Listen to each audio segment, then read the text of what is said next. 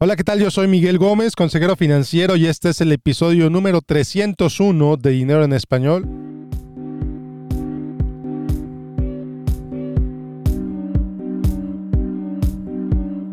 En el episodio de hoy te voy a contar la cuarta historia de dinero. Hay cuatro principales historias de dinero. Ya te he contado tres.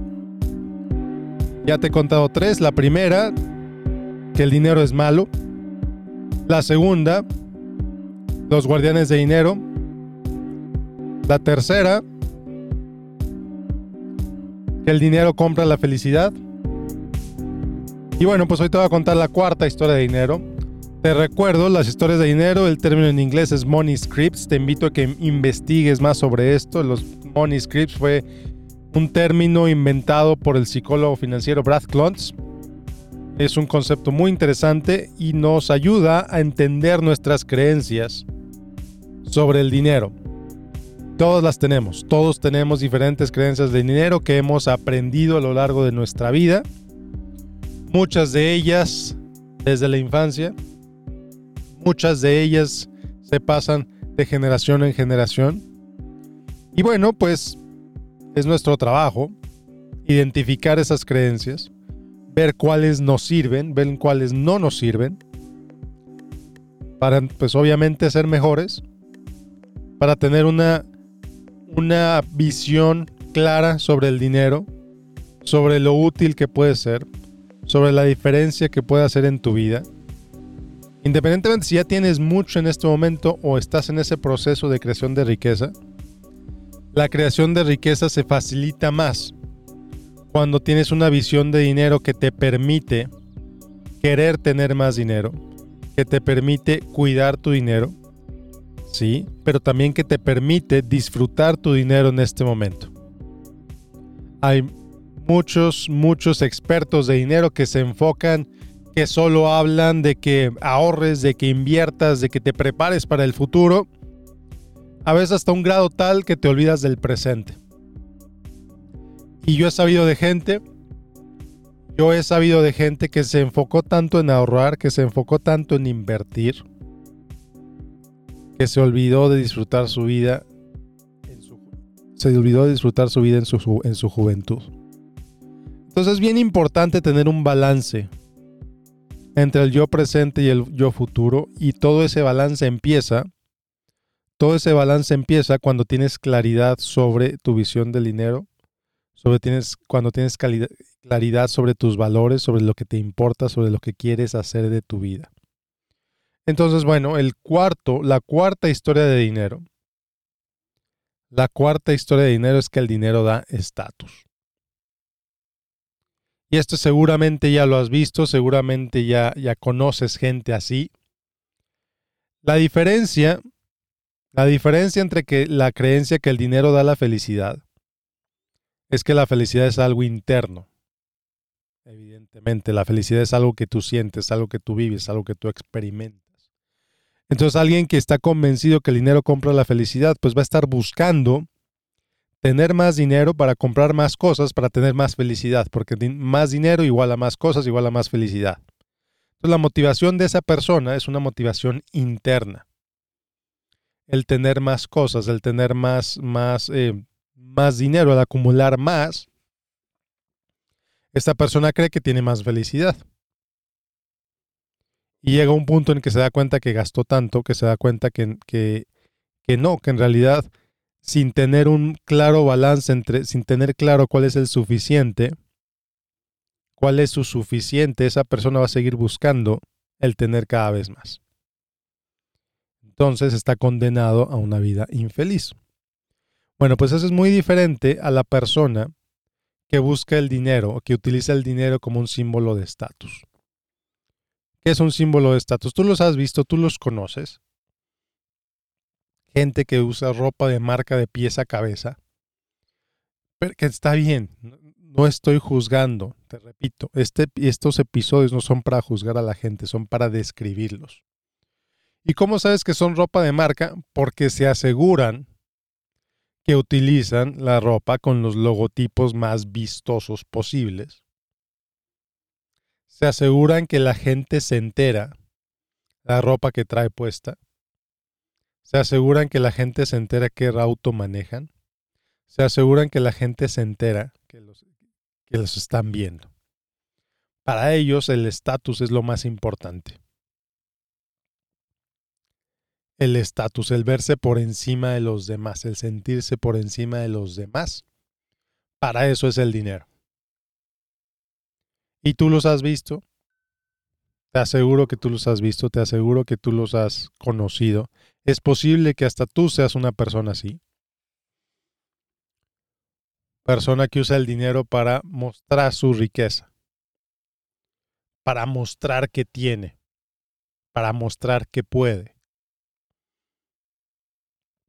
Es gente que a lo mejor lleva una vida vacía, pero que en Instagram sube sus fotos en lugares exóticos, comprando ropa carísima, haciendo cosas extravagantes.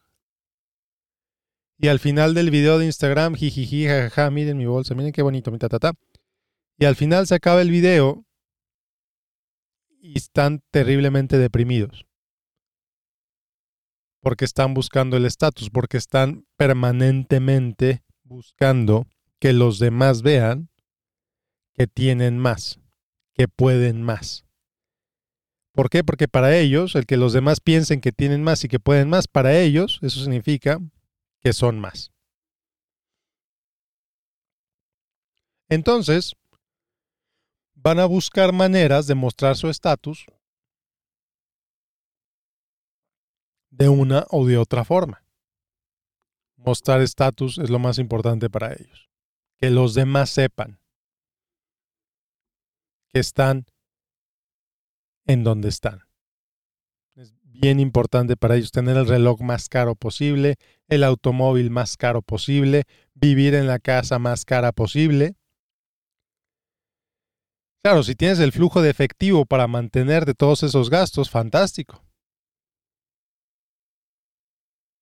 Pero, ¿qué pasa con esto? Pues volvemos a lo mismo, a lo, que, a lo de la persona que busca la, la felicidad a través del dinero. La gente que busca el estatus a través del dinero cae en la misma trampa.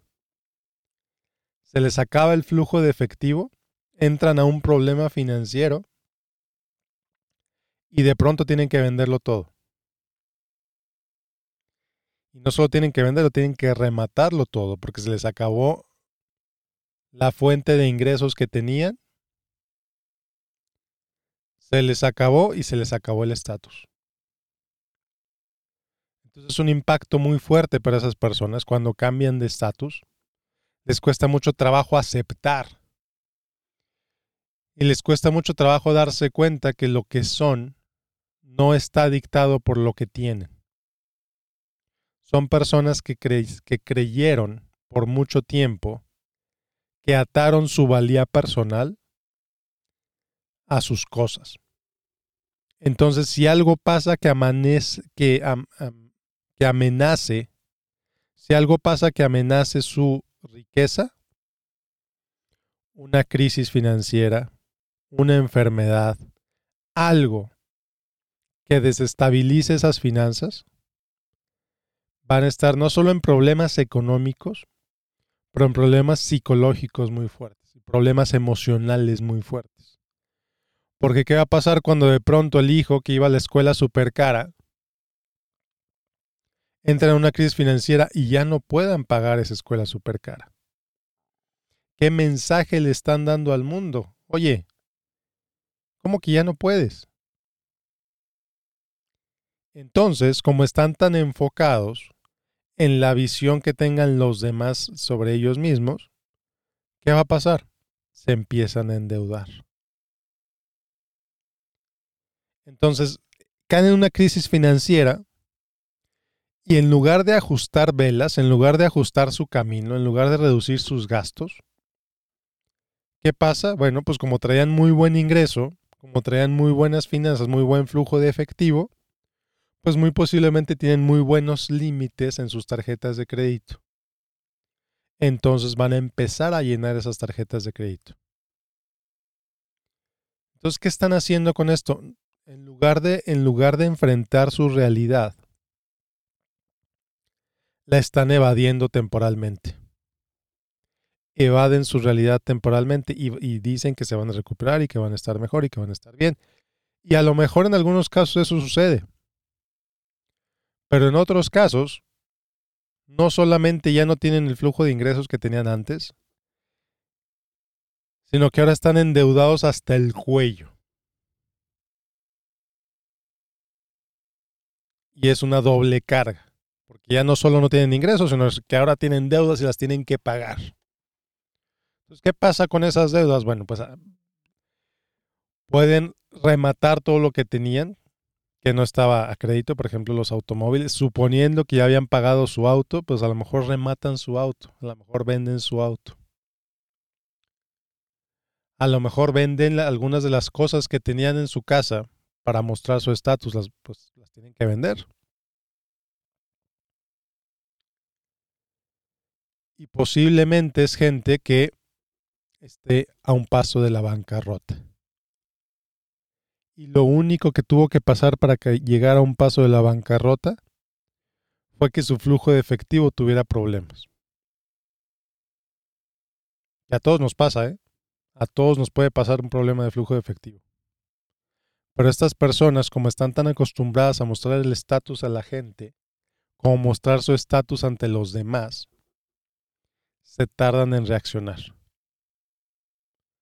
porque están todavía metidos en su burbuja de, su realidad, de mostrarle al mundo lo exitosos que son, que retrasan eso, retrasan el ver su realidad, retrasan el meterse a la realidad, el darse cuenta de la realidad en la que están. Y se meten en problemas financieros cada vez más graves. Ahora, ¿qué pasa ¿Qué pasa con alguien que está acostumbrado a vivir en el estatus siempre y no tiene problemas de flujo de efectivo? Tú dirás, bueno, pues fantástico, que le vaya muy bien. ¿sí? Y esto ha pasado muchas veces también. Es el negocio familiar que a lo mejor empezó el abuelo y que siguió el padre. El negocio familiar que le va muy bien, que mantiene a la familia, que mantiene la familia sin problemas, sin preocupaciones, mostrando el estatus, todo muy bien, hasta que llega la tercera generación. Hasta que llega, hasta que llegan los nietos, hasta que llega el nieto y está en edad de tomar el negocio del padre. ¿Y qué pasa? Que el negocio familiar lo truena el nieto. ¿O qué pasa? Que el negocio familiar, el nieto no lo quiere. y la riqueza familiar que estaba tan concentrada en el negocio, esto es bien importante y es bien importante que lo escuches porque mucha gente, independientemente de su nivel de riqueza, mucha gente, empresarios, dueños de negocio, está su riqueza tan concentrada en su negocio, toda su riqueza está en el negocio, que si de pronto algo pasa con el negocio, que si de pronto alguien ya no quiere el negocio, que si de pronto el negocio se acaba, la riqueza familiar se acaba. Y se acaba la riqueza familiar y hay otra vez que empezar desde abajo. Hay otra vez que empezar desde cero. O a lo mejor no desde cero. Pero ya no es tan posible continuar el nivel en el que estaban antes porque el negocio familiar, que era la vaquita de la que todos vivían, se acaba. Entonces, por eso es tan importante, y por eso es algo que repito mucho aquí en el podcast, si eres un empresario, si eres un dueño de negocio, diversifica afuera de tu negocio. Crea inversiones afuera de tu negocio para que si algo pasa con tu negocio, pues tienes esas inversiones. Y si deseas vender el negocio en el futuro, fantástico, vendes el negocio, pero aparte tienes ese, esa alcancía, ese fondo de dinero que ya acumulaste a lo largo de los años, independiente del negocio, que tú sabes que ya me cansé del negocio, mi hijo no lo quiere, a mi hija no le interesa, pues sabes que voy a cerrar el negocio. Y cierro el negocio, pero vivo de mi portafolio vivo de los ingresos que me genere mi portafolio. Y ya si ellos no quieren el negocio, pues bueno, ya es su problema. ¿Te fijas cómo hay muchas cosas conectadas entre sí cuando hablamos de, dinero? Cuando hablamos de, de la situación, el dinero, el dinero es mucho más que lo que hay en una cuenta de banco. El dinero son posibilidades, el dinero son historias. El dinero es lo que tú crees que puedes hacer. El dinero es potencial. El dinero es flujo. El dinero es crecimiento, el dinero es desarrollo. ¿Qué es la falta de dinero? Puede ser motivación. Y aquí me estás diciendo, oye, pero los pobres sí. Yo sé los pobres, no tengo que decirles a los pobres. Desafortunadamente yo no tengo los conocimientos, yo no tengo para ayudar a alguien que está viviendo en una situación de pobreza extrema, que no sabe qué va a comer el día de hoy. Ellos necesitan otro tipo de ayuda. Y esa ayuda no la van a recibir a través de un podcast porque muy posiblemente ni siquiera saben qué es un podcast. Te lo digo con toda claridad. Oye Miguel, pero eso es clasista. Lo siento mucho. No, no es clasista, es realista. Si tú tienes la capacidad de escuchar este podcast, tienes una capacidad económica superior a muchísima gente en el mundo a muchísima gente incluso en tu propia ciudad. Y a ellos de verdad yo no sé cómo ayudarles. A ti que me estás escuchando, sí. Tengo herramientas, tengo conocimientos. Pero los más pobres de los pobres, ellos no necesitan de mi ayuda. Porque ni siquiera sé qué ofrecerles. Con, con toda claridad te lo digo. Entonces, regresando al tema, si tú eres alguien que ve el dinero como una forma de estatus, como una herramienta de estatus, piensa en qué te puede, de qué te sirve verlo así. Y aquí van a empezar las comparaciones que la, camisa de 100 dólares te sirve para lo mismo que la camisa de 20 o la camisa de mil dólares o la camisa de mil quinientos dólares, de lo que tú quieras. Hace unos meses estuve por primera vez en Nueva York y me sorprendió. Me sorprendió el tipo de ropa que se vende ahí en las tiendas de lujo. Los precios de la ropa de las tiendas de super lujo.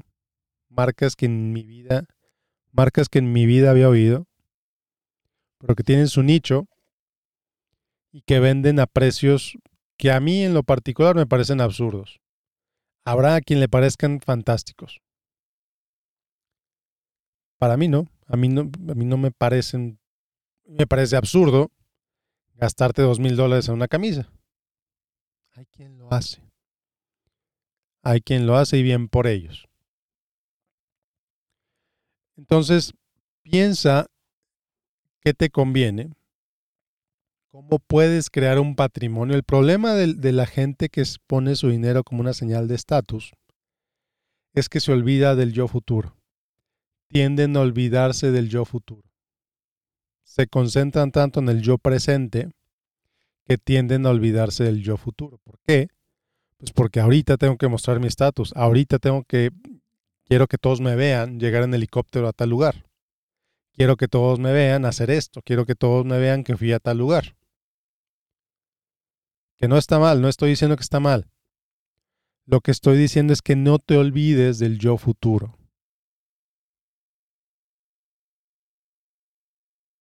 No te olvides del yo futuro. Eso es lo que te va a permitir crear riqueza. Eso es lo que te va a permitir crear riqueza generacional. Si tú eres el hijo que más dinero ha ganado en toda tu familia, eres el miembro de la familia que más dinero gana, tu responsabilidad, si decides tomarla, por supuesto, es hacer que nadie después de ti viva como vivieron tus padres o como vivieron tus abuelos. Yo lo veo así. Yo veo como yo veo esa mi responsabilidad. Crear un patrimonio para mi familia de manera que mis hijos, y si es posible mis nietos, no vivan como yo viví cuando fui niño. No vivan como mis padres vivieron cuando fueron niños. No estoy diciendo que mis padres hayan sido pobres y no. Simplemente no quiero que vivan como ellos vivieron, no quiero que vivan como yo viví. No quiero que tengan las carencias que yo tuve. Para mí el estatus no es importante. Yo no compro marca, yo no compro, yo no soy un billboard andante. Si ves mi ropa, no vas a saber qué marca es. O a lo mejor sí, a lo mejor tiene una marca muy pequeñita. Porque para mí eso no es importante. Si para ti lo es, bien por ti. Te digo, no te estoy juzgando. Lo que estoy diciendo es que balancees tu yo presente, tu necesidad de mostrar tu estatus con tu yo futuro. Que tengas un balance bien claro entre tu yo presente y tu yo futuro. Que te permita crear un patrimonio, que te permita crear riqueza, que te permita hacer algo más que comprarte el iPhone 14. Así es, así de sencillo que creas un patrimonio. Un patrimonio sostenible que te permita a ti vivir como tú quieras vivir cuando ya no quieras seguir trabajando. Que el trabajo sea algo opcional para ti. ¿No sabes la alegría que me da platicar con gente y decirles, revisar su situación patrimonial y decirles, ¿sabes qué, señor? ¿Sabes qué, señora? Si tú quieres, ya no puedes, ya, ya no trabajas. Si tú quieres presentar mañana tu renuncia, mañana la presentas. Si tú quieres mañana cerrar tu negocio, mañana lo cierras. Estás bien. Esa es la mejor noticia que le puedo dar a un cliente. El decirle que si quiere, ya no trabaje. Porque ya está bien. Porque ya tiene suficiente. Porque ya logró su meta financiera porque ya creó un patrimonio que le va a permitir mantener su nivel de vida por los próximos 20, 25 años. O 30 o 40 o lo que sea. Y además, le va a permitir dejarle un patrimonio a sus hijos. Esa es la mejor noticia que le puedo dar a, a uno de mis clientes. Y bueno, pues con esto, con esto cierro el episodio de hoy. Con esto cierro las historias de dinero, cuatro historias de dinero. Escucha los tres episodios anteriores para que entiendas bien las otras tres. Te invito, te invito a que aprendas más sobre este tema, historias de dinero, Money Scripts. El autor es Brad Klontz, K-L-O-N-T-Z, lo voy a poner en las notas del episodio.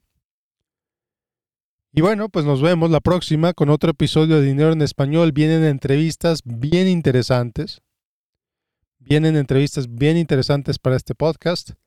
Entonces, pues bueno, nos vemos la próxima. Que tengas un excelente, excelente día. Muchas, muchas gracias por acompañarme. Que te vaya muy bien. Bueno, pues muchas gracias por escuchar este episodio. Como siempre, te invito a que te inscribas a mi boletín de correo casi semanal, casi mensual. en miguelgomez.link diagonal correo, miguelgomez.link diagonal correo. Como siempre, te invito a que me sigas en Facebook, en facebook.com diagonal Miguel Gómez Consejero. Y por último, recordarte, invitarte a que me dejes un review en iTunes, a que me dejes tu calificación en Spotify. Esto le ayuda a los algoritmos a que recomienden este podcast a más gente. Entonces, por favor, por favor, si este podcast te gusta, si este episodio te gustó, déjame tu review ahí, déjame tus estrellitas. Y bueno, pues nos vemos la próxima semana con otro episodio de Dinero en Español. Yo soy Miguel Gómez, consejero financiero. Que tengas un excelente, excelente día. Hasta la próxima.